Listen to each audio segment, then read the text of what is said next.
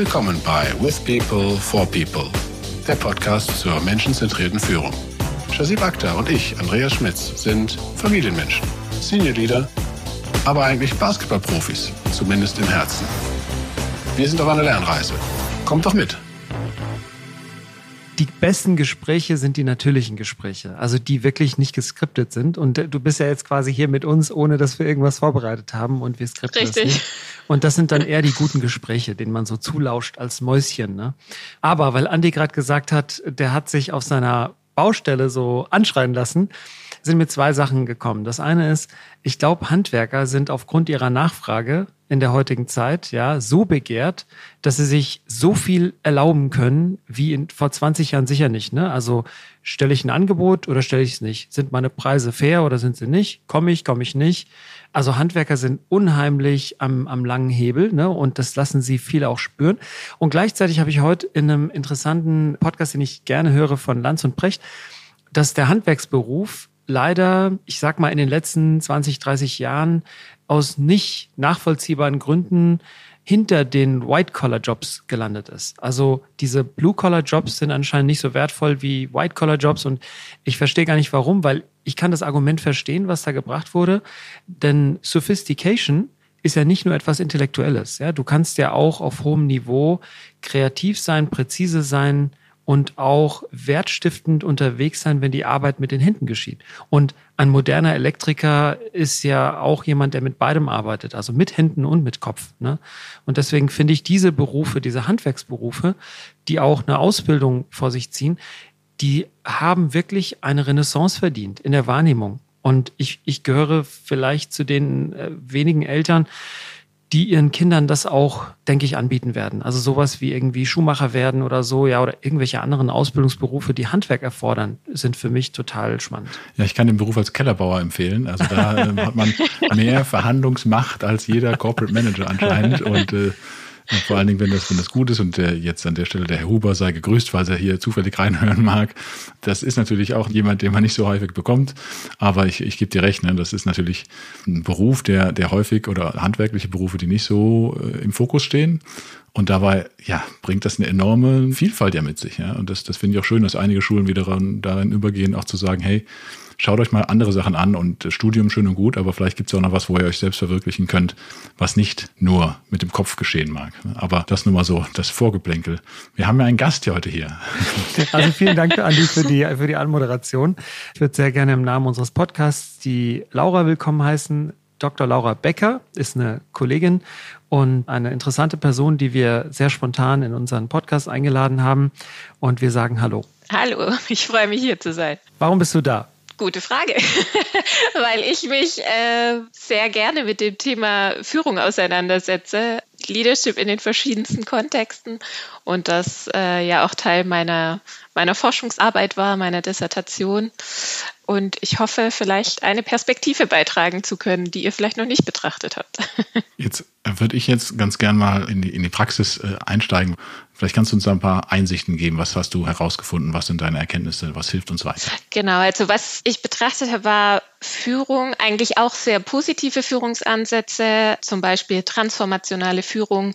Also wir haben uns in dem Fall speziell transformationale Führung in Innovationscommunities angeguckt, im digitalen Kontext und wie sich quasi das auf sprachlicher Ebene auswirkt.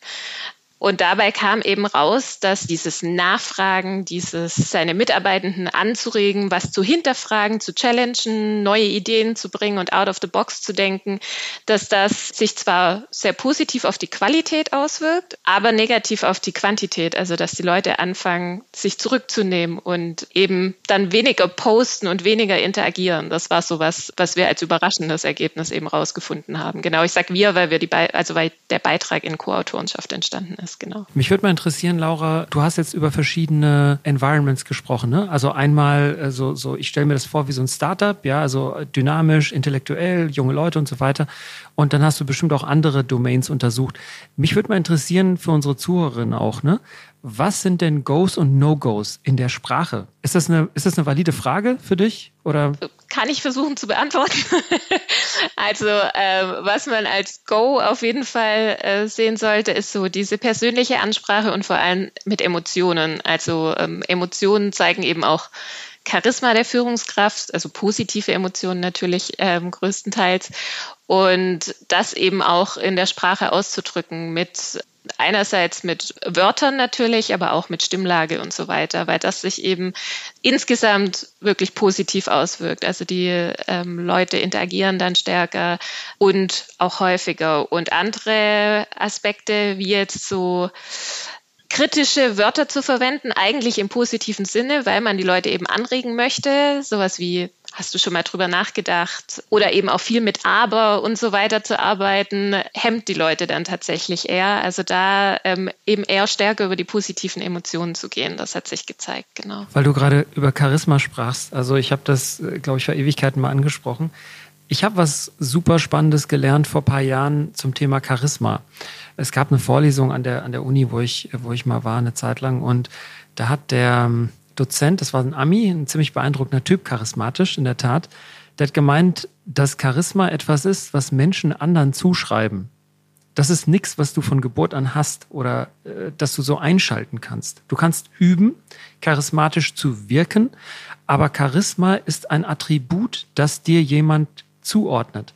Und das Beispiel, was ich mir dann vor Augen geführt habe, ist tatsächlich Angela Merkel, weil die war damals Kanzlerin. Und ich dachte mir dann, wie würde sie auf Leute wirken, stände sie in einer Bäckerei?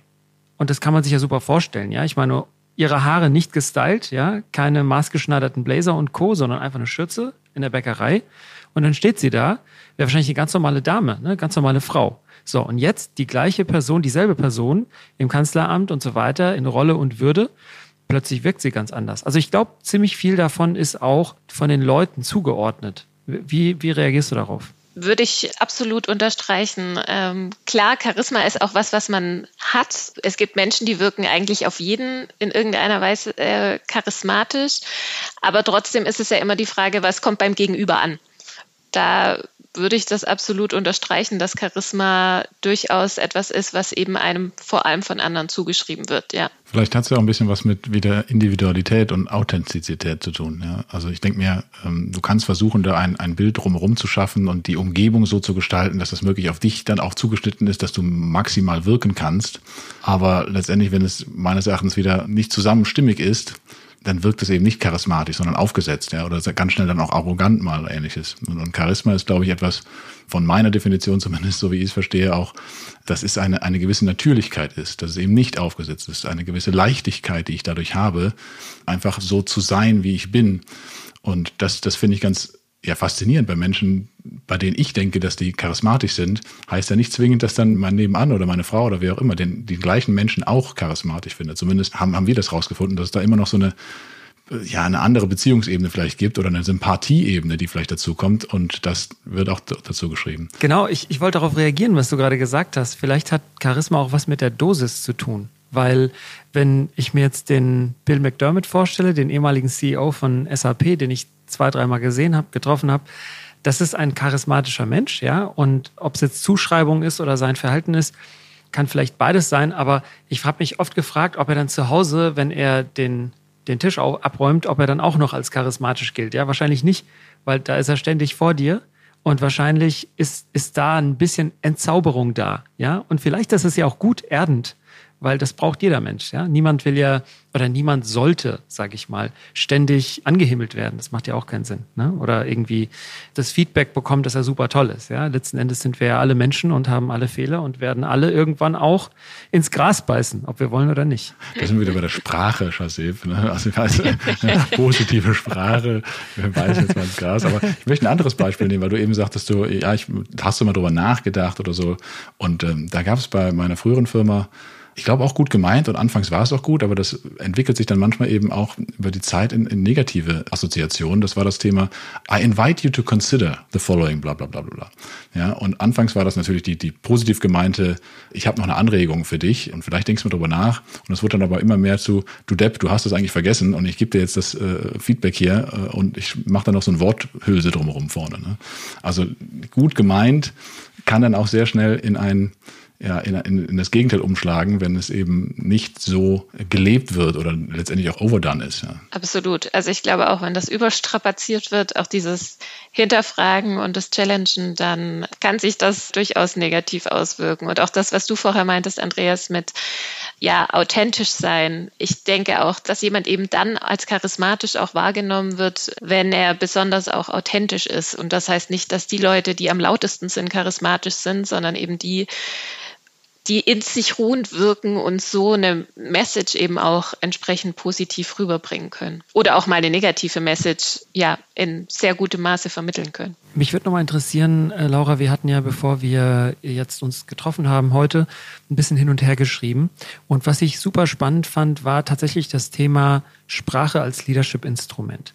Mich würde mal interessieren, wenn du unseren Zuhörerinnen so zwei, drei Lessons learned oder einfach ein paar Ideen mitgeben könntest. Was ist denn in der Sprache etwas, was du ihnen so mitgeben kannst, ja? Das kann aus deiner Forschung sein, kann aber auch aus deinen Beobachtungen sein, weil du hast ja sicherlich durch deine Forschung auch ein feines Gespür für Sprache in Leadership. Das ist eine gute Frage. Man kann Sprache sehr bedingt beeinflussen. Da gibt es ja auch extra Sprachtrainer dafür und sich da eben nicht versuchen zu verstellen, sondern tatsächlich die Sprache so zu verwenden, wie es für einen selbst natürlich ist, aber trotzdem auf so einzelne Bestandteile vielleicht zu achten. So der Klassiker ist, viele Ausrufezeichen in E-Mails zu verwenden oder sowas, dass man dann sich eben doch sehr schnell als Empfänger angeschrien fühlt. Und auf solche Dinge kann man ja durchaus achten. Und gerade was sich eben in unserer Forschung auch gezeigt hat, ist, dass in der geschriebenen Sprache, dass sie ja durchaus besser trainierbar ist als die gesprochene Sprache, einfach weil man bei, wenn man etwas schreibt, ja viel bewusster schreiben kann und dementsprechend eben auch darauf zu achten, dass man vor allem positive Formulierungen ähm, nimmt. Ich realisiere, es gibt sicherlich auch Unterschiede in der Sprache. Äh, also Deutsch versus Englisch und so weiter. Weil die Ausrufezeichen, die du gerade genannt hast, sind, glaube ich, in der amerikanischen Sprache üblicher. Ich glaube, diese Enthusiastik in der Sprache, das ist sicherlich akzeptierter oder erwartbarer in, im Englischen als jetzt im Deutschen. Die, die Deutschen kommunizieren im Schnitt vermutlich ein bisschen sachlicher, ein bisschen rationaler. Ich lasse mich aber davon total gern inspirieren, weil ich habe jetzt hier, ich habe das mal hier rausgeholt, ich habe so ein Blatt Papier aus dem Harvard Business Review. Das habe ich immer vor mir. Das habe ich hier, ich, ich lese euch mal ein, zwei Sachen vor. Ich finde das wahnsinnig cool. Also, wie kann ich etwas besser sagen? Ja, ist quasi das, das Ziel dieser, dieses Ausschnitts. Also der Satz, can I give you some feedback? Das habe ich mir schon längst abgewöhnt das merkt ihr auch jetzt in diesem Gespräch, ohne dass ich drauf schaue. Ich sage immer, here's my reaction. Weil Feedback klingt immer so nach Tadeln. Und Reaction ist was Natürliches. Das passiert einfach. Ein anderes Beispiel, was ich wirklich toll finde und das man nachvollziehbar so besser machen kann, ist, anstatt zu sagen, Laura oder Andreas, das hast du toll gemacht. Statt das zu sagen, ähm, habe ich ja angewöhnt zu sagen, also hier sind zwei, drei Sachen, die haben für mich wirklich toll funktioniert. Ja, also im, im Englischen steht hier, here are three things that really worked for me. What was going through your mind when you did them? Insofern finde ich, ist das einfach eine feinere Kommunikation, weil du einfach verschiedene Tools hast, die du situativ nutzen kannst. Aber ich glaube, hier ist sicherlich auch der Key, so wie du sagst, Laura, das darf nicht so gespielt sein. Das muss natürlich sein, wie so ein Werkzeug, was du authentisch nutzt, oder? Absolut. Man kann natürlich so gerade auch so ein paar Formulierungen, wie du es jetzt genannt hast, das kann man sich relativ einfach aneignen und das geht dann ja auch in Fleisch und Blut über und kann man dann sehr gut nutzen und sich auch trainieren, das entsprechend zu verwenden. Es ist halt bei der Gesamtkommunikation, zur Gesamtkommunikation gehört ja wahnsinnig viel auch dazu, also Gestik, Mimik, Prosodie und so weiter. Und wenn man da, das eben zu trainieren, das ist richtig schwierig insgesamt. Und deswegen ist Sprache eben auch ein Instrument. Wie gesagt, das wird ja auch gerne für Einstellungsprozesse oder Promotionprozesse oder sowas verwendet inzwischen, weil es eben sehr schwer trainierbar ist. Und da ist eben auch wieder ganz wichtig, gerade wenn man jetzt, wenn man sich sieht, ähm, dass eben Gestik, Mimik am Ende auch zu dem passt, was man denn spricht. Weil wenn das dann auseinandergeht, wenn man zwar seine Wörter trainiert hat, die man verwendet, aber Gestik und Mimik dann nicht mehr dazu passt, da sind wir auch wieder bei dem Thema nicht authentisch. Gefällt dir die Folge bis jetzt? Dann abonniere doch unseren Podcast kostenlos auf Apple, Spotify oder unsere Webseite, um keine weiteren Folgen zu verpassen. Ja, an der Stelle können wir, glaube ich, auch sagen, äh, der, sowohl Shazeb als auch ich haben ab und zu ja immer mal wieder eine Unterstützerin, die uns auch hilft und äh, trainiert, in der Tat, was das angeht, weil unser Teil unseres Jobs ist ja äh, Sprechen, also auch letztendlich die Stimme ist ja ein Teil unseres Talents, würde ich mal sagen. Äh, ob wir das jetzt gut oder schlecht nutzen, sei mal dahingestellt, aber im Grunde ist ja der Anspruch, wir wollen da besser werden. Ja, und wir wollen das nutzen, so wie ein anderes Skill, wie der Fußballer seinen Elfmeter nochmal trainieren will, ja, trainieren wir halt die Stimme. Und was du eben sagtest, auch das, das Thema Sprache, also auch welche Sprache sprichst du denn? Ist das im Deutschen, bist du ein bisschen vielleicht nüchterner oder faktenorientierter und im Englischen vielleicht eher etwas enthusiastischer. Ich glaube, die habe ich schon mal erzählt, aber das, ähm, das weckt bei mir die Erinnerung, dass ich ja spannenderweise mich sehr viel freier fühle, auf der Bühne zu sprechen, wenn ich auf Englisch sprechen darf. Ja, also wenn ich einen Vortrag oder so einen kleinen Pep-Talk äh, äh halten soll und kann, das fällt mir auf Englisch sehr viel leichter. Da auf der Bühne ein bisschen energetischer äh, zu sein als auf Deutsch. Ja? Und ein Grund wahrscheinlich ist, ich kann mir mehr Fehler erlauben, gefühlt. Auf Englisch ja nicht meine Muttersprache, also kannst du halbwegs ganz gut und der Rest wird schon werden.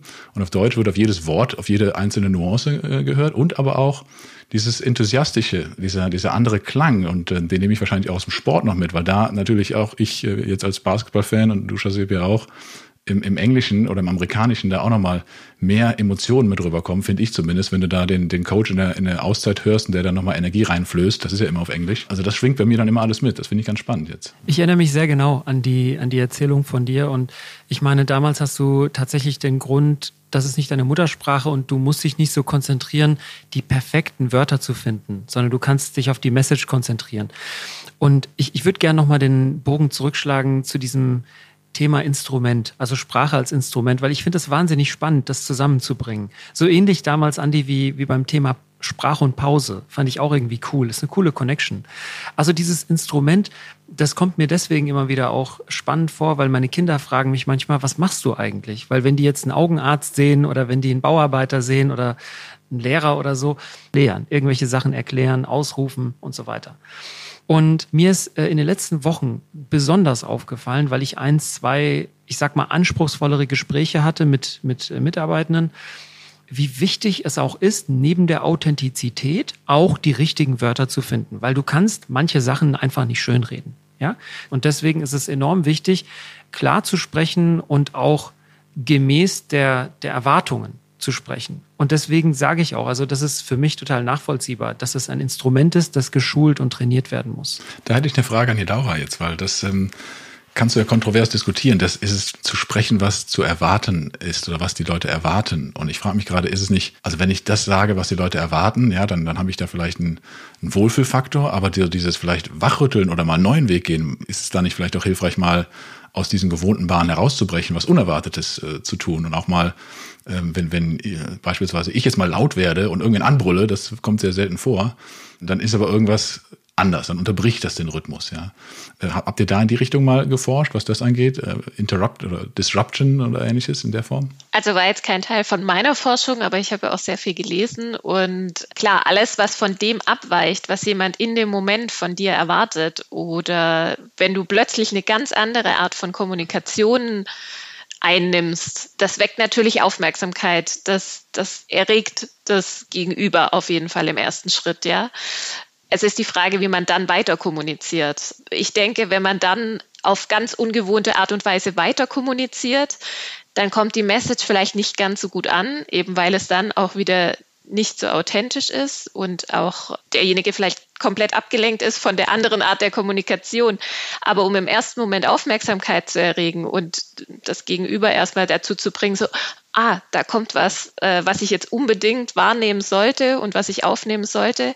Ich glaube, das ist ein sehr guter Schritt. Aber da gehört auch wieder das Thema dazu, die Dosis macht. Also wenn man das natürlich in jedem Gespräch, aber wie du sagst, äh, du schreist ja offensichtlich nicht häufig rum. Wenn du das jetzt immer als Instrument verwenden würdest, so alle fünf Minuten kurz anfangen laut zu werden, damit äh, alle wieder aufpassen, das würde sicher nicht funktionieren. Aber eben als kurzer Catcher, um jemanden mal abzuholen, das funktioniert auf jeden Fall. Ja, je mehr Zeit ich auf der Baustelle verbringe, umso so, so, so mehr häuft sich dieses vielleicht. Aber bisher wurde ich ja nur und habe nicht selber. Aber gut, ähm, ja spannend. Und das ist ja, wenn ich jetzt mal den Sportvergleich nochmal bringe, so diese, diese Fähigkeiten, auch mal was Unerwartetes zu machen, aber die ganze Zeit bringt mein Spiel halt durcheinander. Ja, wenn ich beim, beim, beim Basketball jetzt da auch mal kurzzeitig eine, eine Ganzfeld-Manndeckung spiele, sprich äh, der, der, der Gegner kommt gar nicht erst dazu, den Ball nach vorne zu bringen, weil ich von vornherein ganz nah dran bin, dann unterbricht das mal den Spielfluss. Aber wenn ich das die ganze Zeit mache, dann kann ich die Leute ja wegwerfen, weil das die Kondition nicht aushält. Ja. Also das, das finde ich ein ganz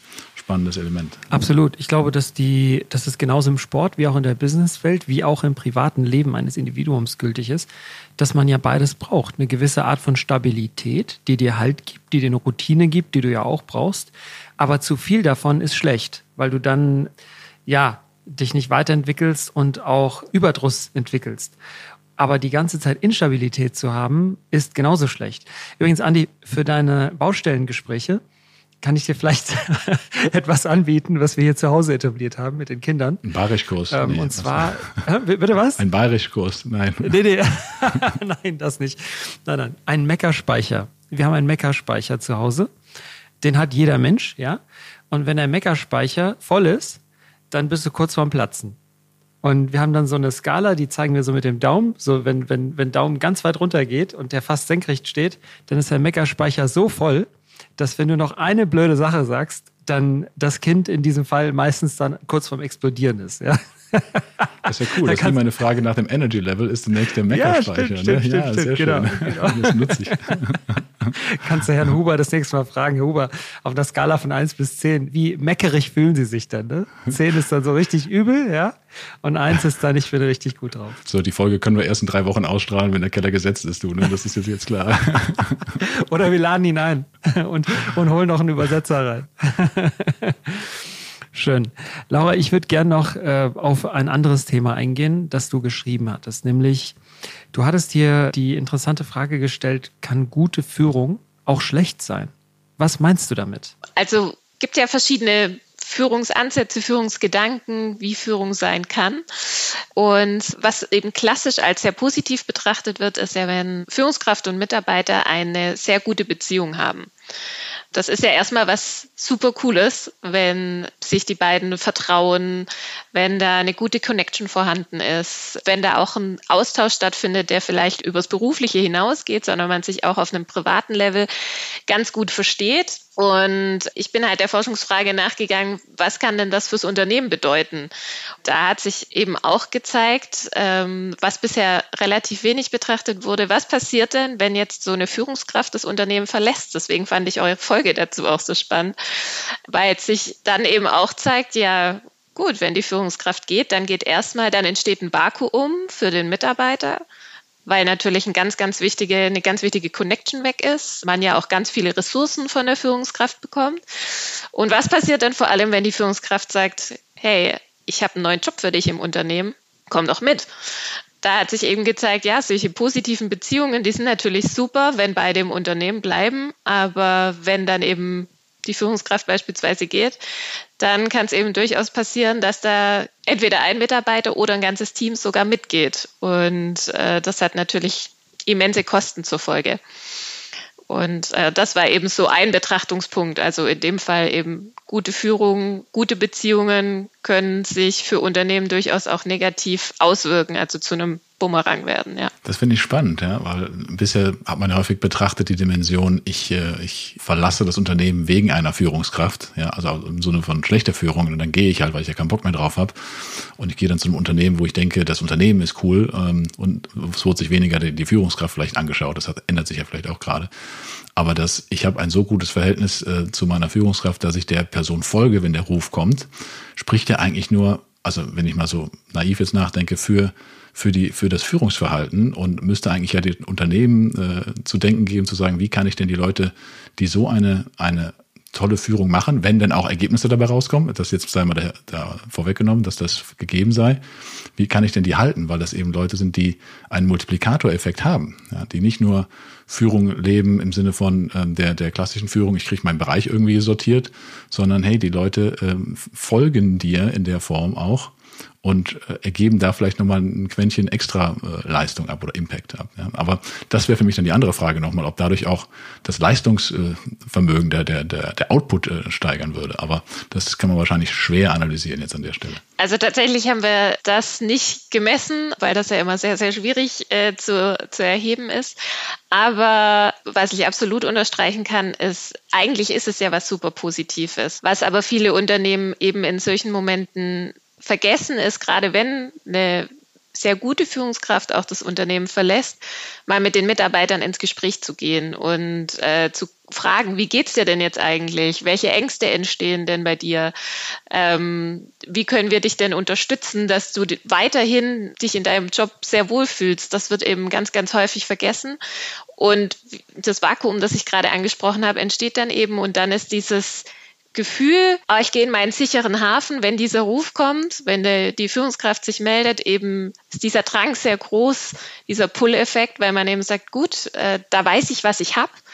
Ähm, und wenn die Führungskraft sich im anderen Unternehmen schon etabliert hat, dann ist natürlich äh, da der, der Pull-Effekt noch größer. Und so eine neue Führungskraft bringt ja auch immer ja sehr viele Unbekannte mit sich, viele unbekannte Gefühle. Auch dieses, ähm, ich habe vielleicht Benefits von meiner Führungskraft bekommen, die auch so ein bisschen verschwimmen mit dem, was vom Unternehmen vielleicht erlaubt ist, sondern es geht manchmal ein bisschen drüber hinaus. Die Führungskraft drückt ein Auge zu. Wir kennen uns gut. Ich bringe das aber auch zurück, weil ich dann die entsprechend gute Leistung bringe, weil ich weiß, wir sind in einem guten Verhältnis und das alles ist ja bei einer neuen Führungskraft nicht da. Und wie gesagt, viele Unternehmen verpassen es eben, da dieses Vakuum versuchen zu füllen, indem sie ins Gespräch gehen, da aktiv ansetzen, da auch aufs Team-Commitment vielleicht ein bisschen gucken, was können wir denn machen, um das Team zu unterstützen. Weil bei uns hat sich eben gezeigt in der Forschung dann auch, viele Unternehmen verlassen sich auf das Organizational Commitment, wie man sagt. Also, dass man denkt, ja, der ist schon so lang bei uns, der kennt die Firma so gut. Aber dass dieses, in solchen Situationen wirkt kein Organizational Commitment. Also, da denke ich nicht mehr an mein Unternehmen oder sowas, sondern da zählt eben nur noch dieses Commitment zur Führungskraft tatsächlich. Ich würde gerne auf, äh, mit, mit zwei Dingen reagieren. Das eine ist ja, die Leute, die gehen, sind ja auch dann häufig die, bei denen es dann am meisten schmerzt, weil es die sind, die halt anderswo sehr schnell Anknüpfungspunkte bekommen, ne? weil sie ja auch anderswo positiv wirken.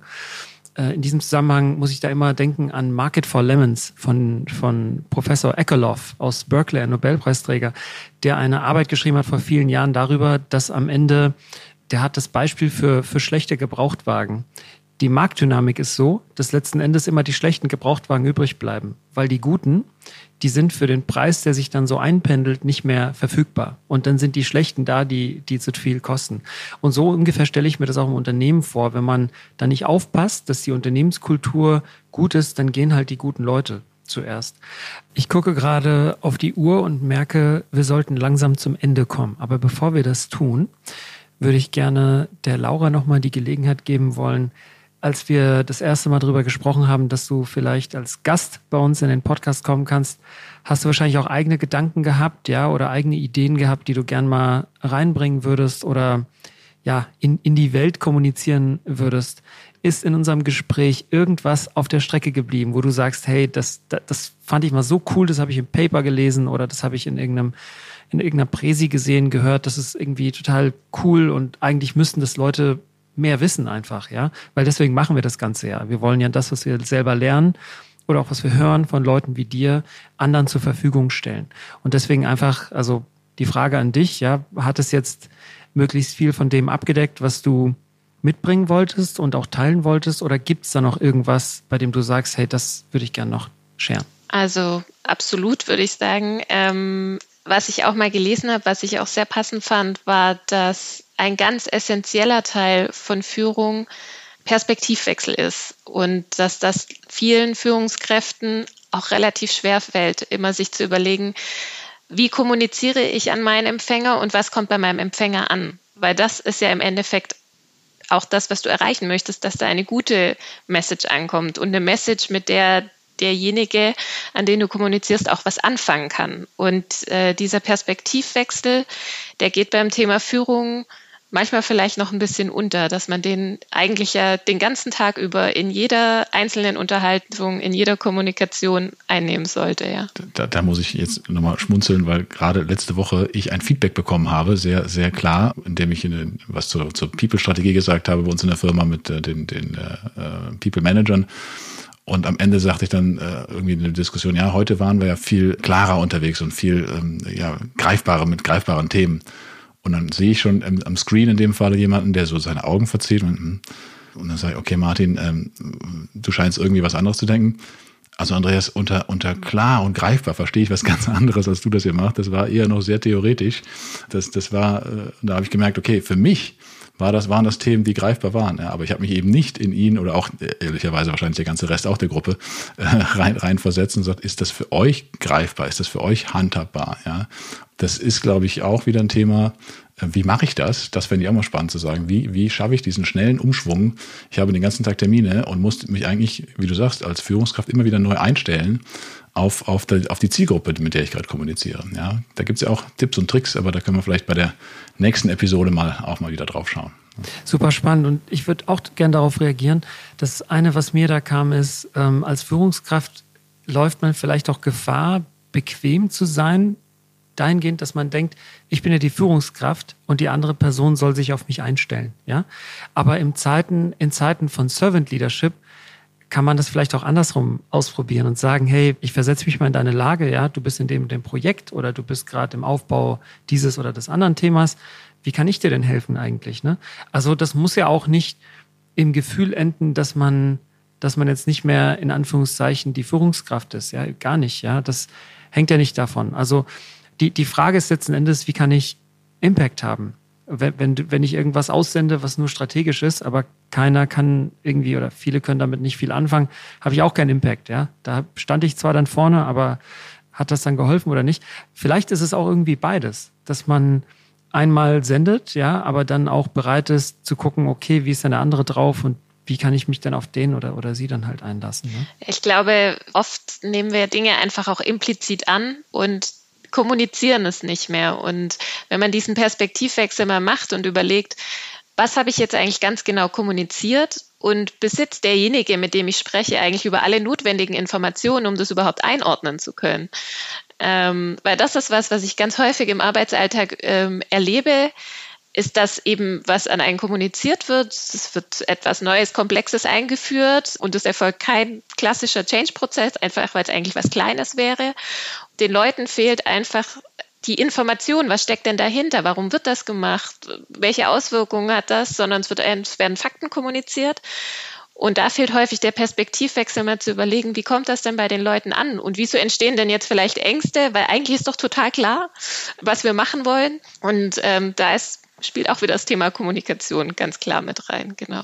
Dann würde ich sagen, an der Stelle vielen, vielen Dank, Laura, dass du da warst und dass du uns äh, deine Ideen reingebracht hast in unseren Podcast. Ich bedanke mich sehr für deine Zeit und Andi, gern du auch nochmal dein, dein Feedback. Wie fandst du die Episode heute? Ja, ich schließe mich dem Dank erstmal an und ich habe äh, hab fairerweise ganz viele Gedanken gerade im Kopf, die ich erstmal ver, verarbeiten muss nochmal, ja, wo ich denke, morgen früh, hm, was nehme ich denn da mit, ja, äh, in, in, Sachen Kommunikation, wie du sagst, ganz wichtig. Und auch, obwohl uns das ja bewusst ist, dass uns das äh, so, so ein wichtiges Instrument ist, ist es uns doch nicht bewusst. Ja. Es ist uns, glaube ich, im Eifer des Gefechts nicht klar, was wir damit im Positiven wie im Negativen auslösen können oder verursachen können oder welchen Impact wir haben können. Und das nehme ich auf jeden Fall äh, mit, mir noch eine andere Gedankenstütze zu bauen mit dem, mit der Wirkung, die man damit haben kann. Danke dafür. Ja, ich danke euch. Hat richtig viel Spaß gemacht. Dankeschön.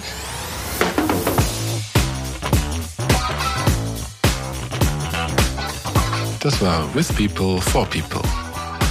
Lasst uns die Arbeitswelt gemeinsam ein bisschen besser machen durch menschenzentrierte Führung.